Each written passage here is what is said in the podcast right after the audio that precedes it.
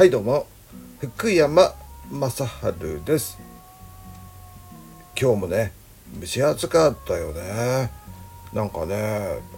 西の方からね、えー、台風がね、えー、来てるとかね、えー、言ってみてね、えなんかすごい雨降ったりとかしてね。すごくね、え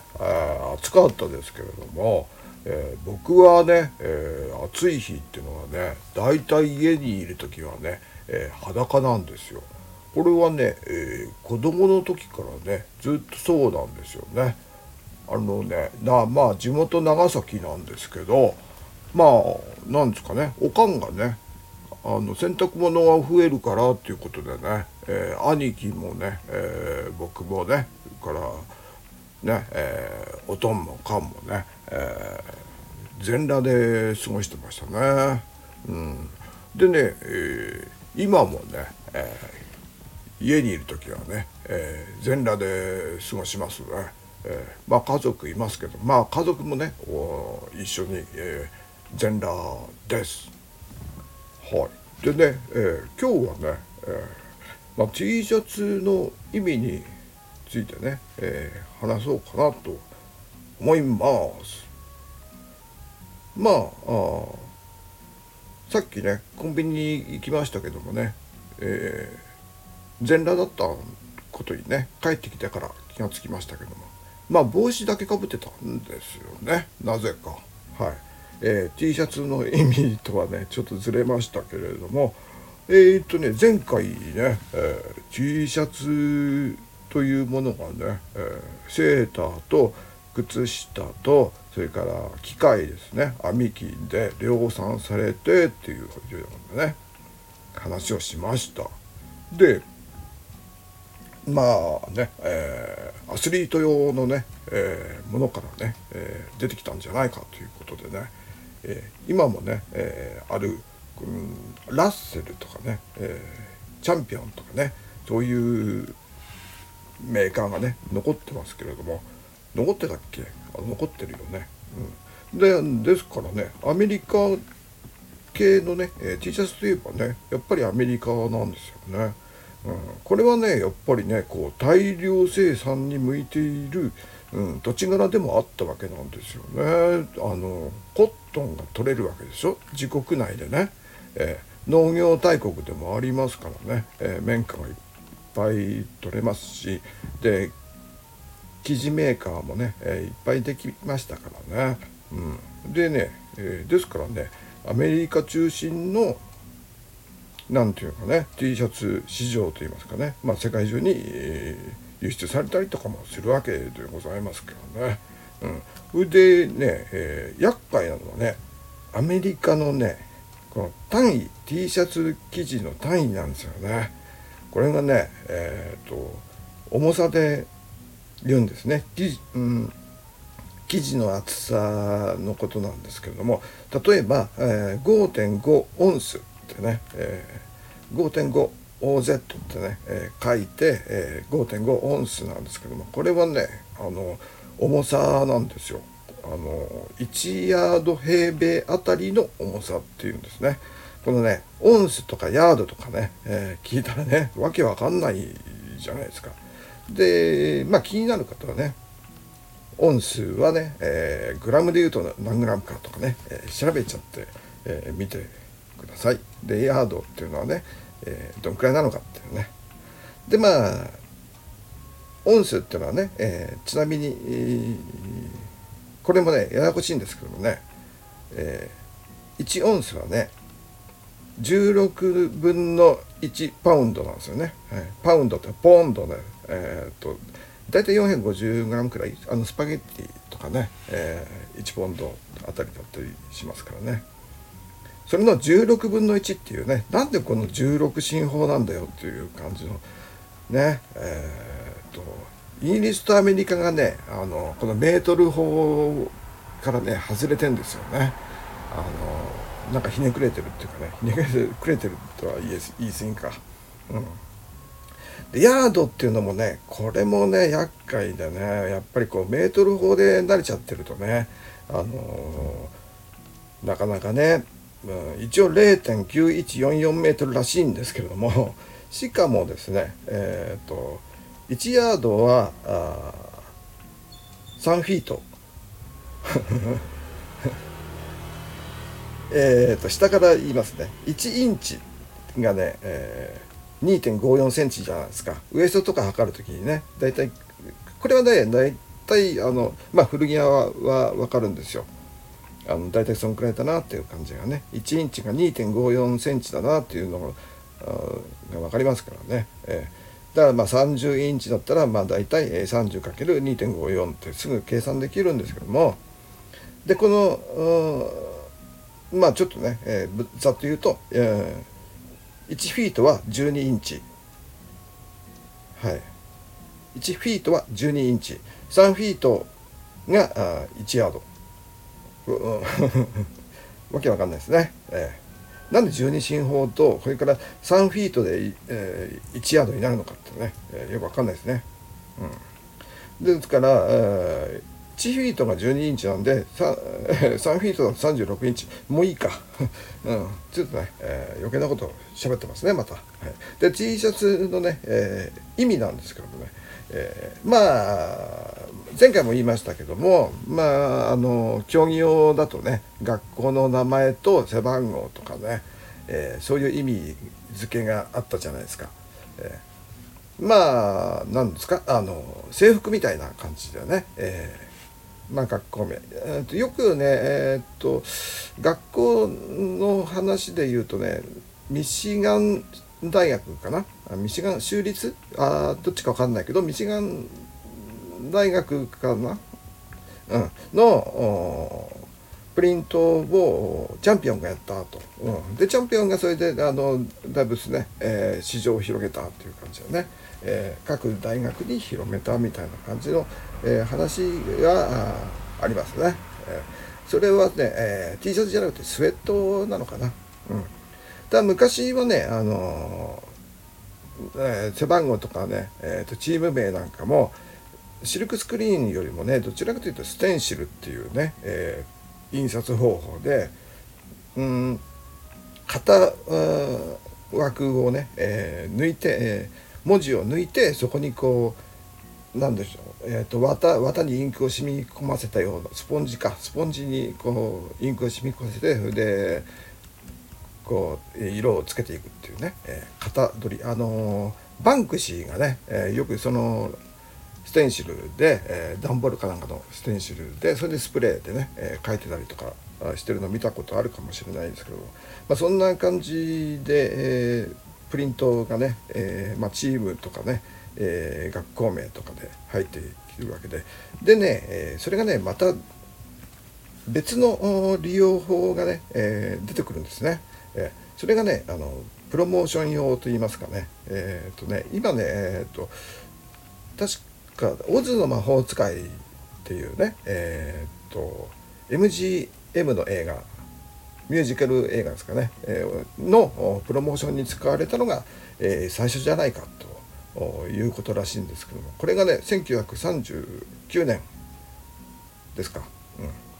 うん、に、え、プロモーション用ね、えー、歩く宣伝塔に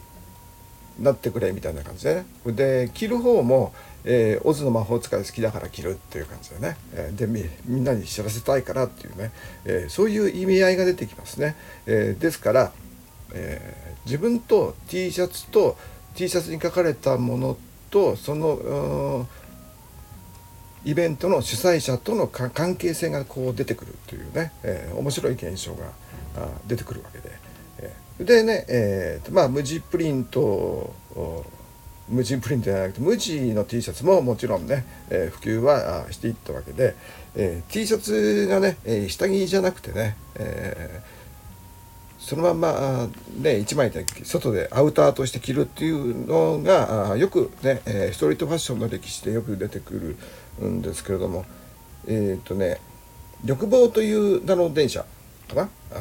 欲望という名の電車うん。何て言うんですかね。ネームド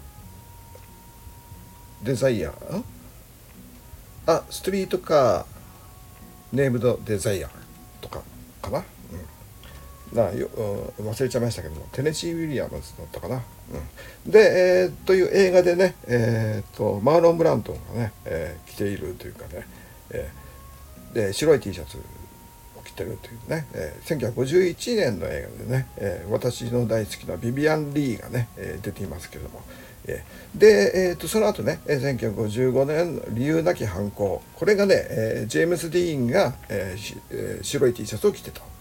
ということで。ある意味ね、えー、白い T シャツ着てるっていう下着を、えー、むき出しにいてね着るということが、えー、若者の印。というかね犯行の象徴みたいなね、えー、そういう感じにもなったらしいです。これ、うん、この辺はね大体あのストリート系のね、えー、歴史、えー、とかにね、え、必ずと言っていいほどこの映画2本は出てきますね。でちなみにね私もね中2の時にね理由なき犯行をテレビで見てでねジェームス・ディーンが着てる あのスイングトップ赤いスイングトップね、え、まあ日本語でスイングトップですけどドリズラージャケットとか、え、ドッグイヤージャケットとかね、え、ハリントンジャケットとかねえー、あと何？G9 か。あのバラクーとかね、えー、そういういろんな言い方がありますけれどもね、えー、なんかねドッグイヤーじゃなかったみたいですけどね、えーまあ、普通の襟だったらしいんですけども、うん、まあ、メーカーはあのあ McGregor だったかな、うん、だったと思います。はい、でそれが欲しくてですね、えー、スイングスイングトップが欲しくて、えーと、近所のジーパン屋さん当時ね、えー、ジーンズショップっていうね、えー、街に1軒しかなかったんですが買いに行ったんですよ。そしたらねあの XL しかないんだよとかなんか言われてね、えー、店員さんに。でダボダボなんですね。中2ですから私、えー、まだ小さかったんですからね、えー、ダボダボなんですけどその店員さんがね「うんこれ似合うよ」とかなんか言ってね、えー、どう見てもねでもダボダボなんですよ。あの袖なんかもねまくんなきゃねあの 手が出てこないしね、えー、で、えー、これでもおかしくないかなとかって思ってたんだけどいいよいいよ似合うよってね店員さんがね言うんですよね。でおかしくないですか？って聞いてもねいやそんくらいの方がいいんじゃない？すぐ大きくなるしさとかなんか言われてね。それでそれがあの在庫最後の1枚だったんでね、えー、でね、えー、買いました。はい。買わされたと言ってもいいかもしれないですけど、えー、でねあの結局ね一回も着ないでね、えー、どっかタンスの奥にしまったままになってるね、えー、今どこにあるのか分かんないですけどもすごくね、えー、残念な思い出があってそれ以来、えスイングトップはあ着たことないです。はい、なんかね、えそういう思い出がありますがこんな話は聞きたくないよって感じかな。はい、でねえっ、とまあプリント記事というのがね、えー、まあ、オズの魔法使いが最初だって言いますけども、えー、まあ、1960年代からですね、えー、まあ、無地からですね、えっと何ですかまあ学校はもちろんですけども土地の名前とかね、えー、あとはねまあクラブチームとかね、えそういう競技用はもちろんですけれども競技用のサポーターのチームね、えーと、ファンの側の応援側のね、制服みたいな感じでね同じロゴの T シャツを着たりとかするようになったりあとは企業がうん自分のところの商品をね、えー、売るあるいは自分のところのブランドのを宣伝するために、えー、T シャツを作るというのがね、えー、大体、えー、60年代くらいからね、え入ってきたっていうか出てきた感じなんですかね。あの何でしたっけ？あのアメリカン・グラフィティっていうね、えー、ジョージ・ルーカスの映画があったでしょ？あのあれがねあのルーカスが高校生卒業の頃で1962年だっていうんですけどもあの時にね、えー、とあの女の子がねキャロルだったかな、うん、確かキャロルだったと思うんですけどあの若いなんか13歳かそのくらいくらいの女の子が着ていた、えー、T シャツがね、えー、サーフショップの T シャツであれはね、えー、となんだっけなうんまあいいやあのカリフォルニアでねちょっと有名なあのサーフボードのショップの T シャツを着てたんですよね。えー、まあそんな感じでねえー、っと大体お店の名前とかね、えー、宣伝するためにね、え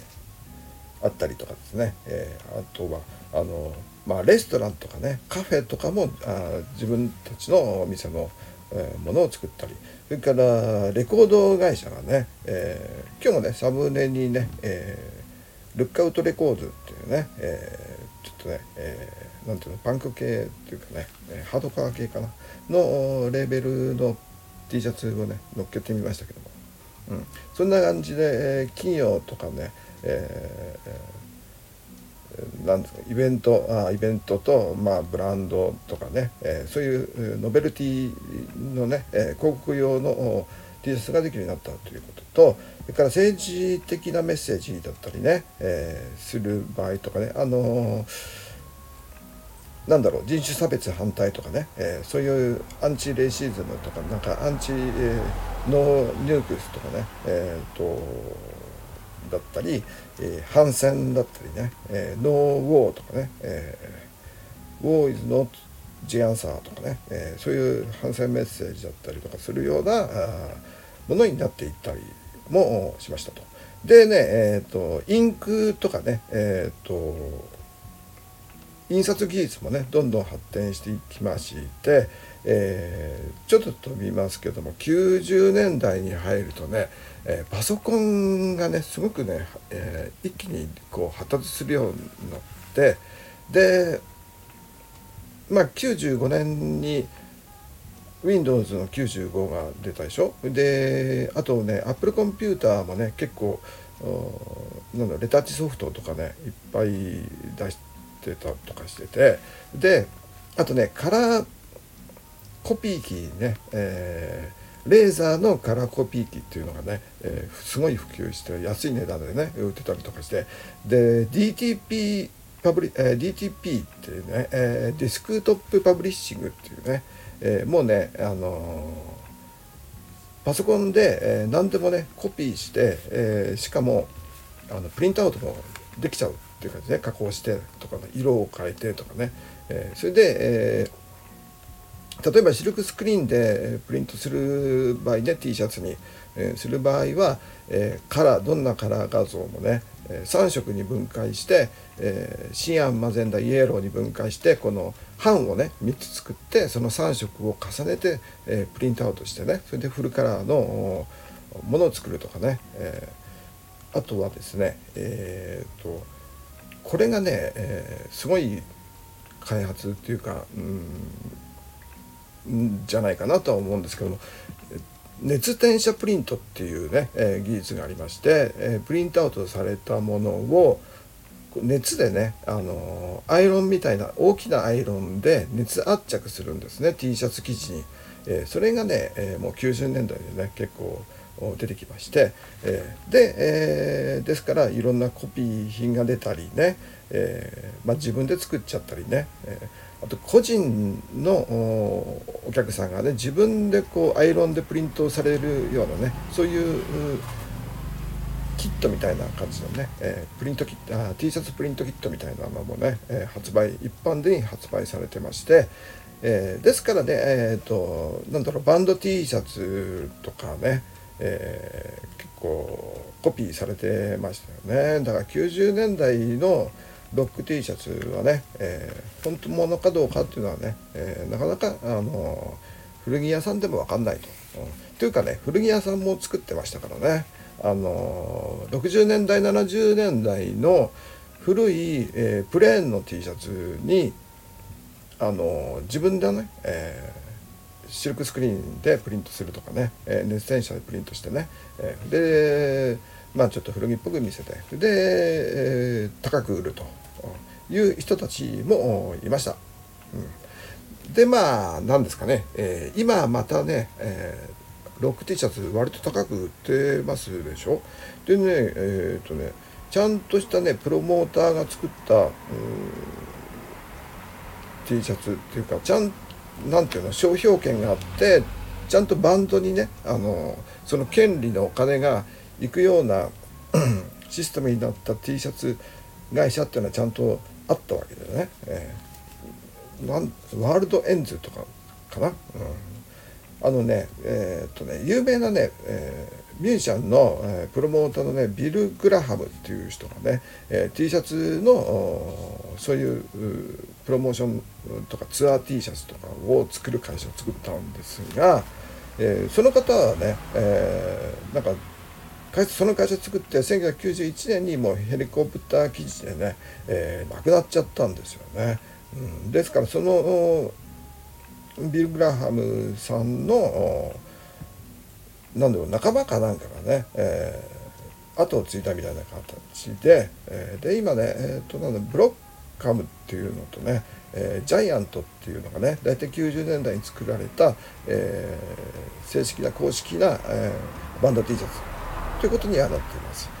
ただ、あの全然ねあのボディがね、えー、ボディっていうのは T シャツ本体のことなんですけどもその無地 T シャツのボディが、えー、例えばあのよくよく出回るね Anvil とか Fruit of the Loom とかね、えー、 Hanes とかねうんあと何がある？うん Stedman とかね、えー、ジャージーズとかね、えー Gildan とかね、えー、まあいろいろいっぱいありますけどねアメリカの T シャツはねいっぱいありすぎてね古着屋さんもね大体分かんないね。うん、ででまあそういうものにもう本物の まあ、バンドのねメンバー自らとかねファンが作ったとかね、えー、ちゃんとまあマイナーな時代に作ったとかねそういうのもありますからあの本物と偽物の見分けがつかないというかね、えー、まあ本物がないかもしれないあるいはあのどっちでもいい感じになっちゃってるんじゃないかなと思います。うん、だからまあ欲しいと思自分が欲しいと思ったらね、まあ、偽物でもいいやと思ってね、えー、まあ買っちゃってもね欲しければ買えばいいと思います。ただね